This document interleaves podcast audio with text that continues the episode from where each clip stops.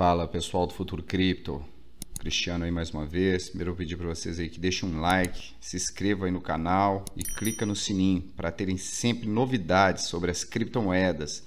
E aproveita também para seguir a gente aí no Instagram. Então vamos lá, vamos começar.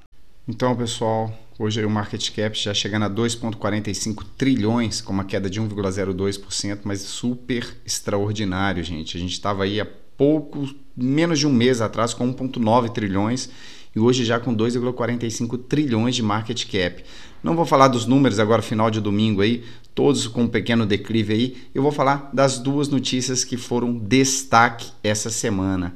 Primeiro aqui falando um pouquinho do Fear and Greed Index, hoje, dia 17 do 10, 79, Extreme Greed está super otimista e realmente nós estamos atravessando uma fase de bull run. Essa fase, gente, realmente é verde mesmo e todo mundo aproveitando aí, tá? Vamos lá, as duas notícias principais da semana.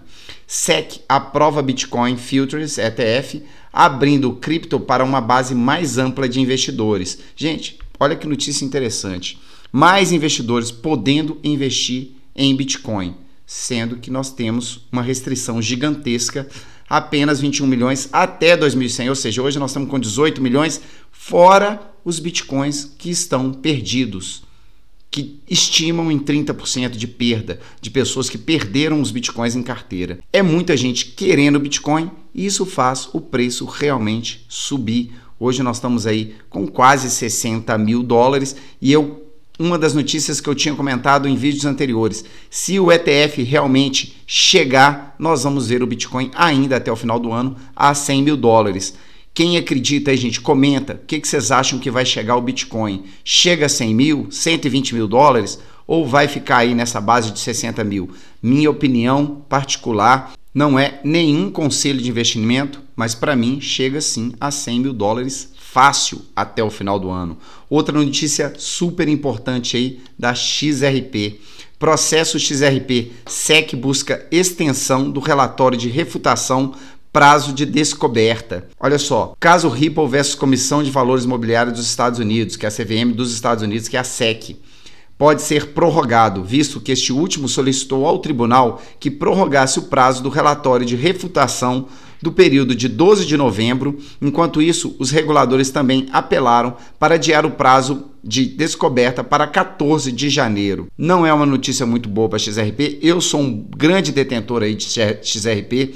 Falei aí que ele poderia sim, até o final do ano, estourar, mas enquanto esse processo não estiver concluído, gente, não é tão fácil assim. A gente está vendo aí que eles estão querendo prorrogar aí a, a, essa finalização aí dessa briga entre a SEC e a XRP, e isso atrapalha e muito o bull run já da, da XRP, tá? Ripple consente com uma extensão de prazo do relatório da refutação até 12 de novembro, mas se opõe ao prazo de decisão de 14 de janeiro, conforme estabelecido abaixo, que era o que a SEC queria, queria prorrogar mais e mais. Gente, na minha opinião, os bancos querem colocar a cripto XRP num patamar baixo e vão comprar o máximo que conseguirem.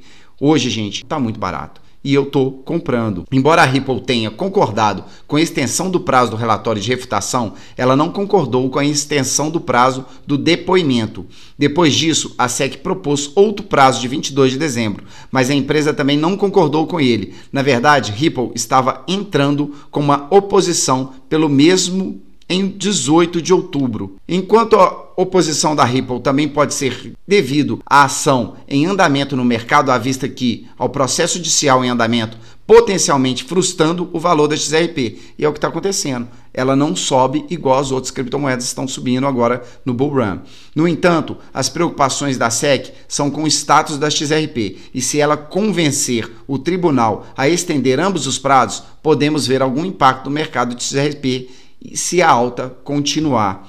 Eu vejo um impacto muito grande. Quem acha aí, gente, que isso pode atrapalhar sim a subida da XRP nessa fase aí de bull run? Comenta aí pra gente. Vamos dar uma olhadinha no gráfico da XRP, só para vocês entenderem aqui um gráfico diário, tá? A gente está vendo aqui a banda de Bollinger. Você vê que quando ela restringe, ela costuma quase sempre costuma ter um salto gigantesco. Agora, ela não está exprimida, então você vê aí que está um volume grande e com certeza aí vai ficar subindo e descendo durante a semana se não tivermos novidades boas ou positivas da XRP. Ainda acredito muito, quem é XRP e quem acredita, comenta, coloca nos comentários. Se tiver alguma informação nova, coloca nos comentários também, que vai ajudar muito quem está pesquisando sobre criptomoedas. Um abraço aí, bom final de domingo a todos aí e até amanhã.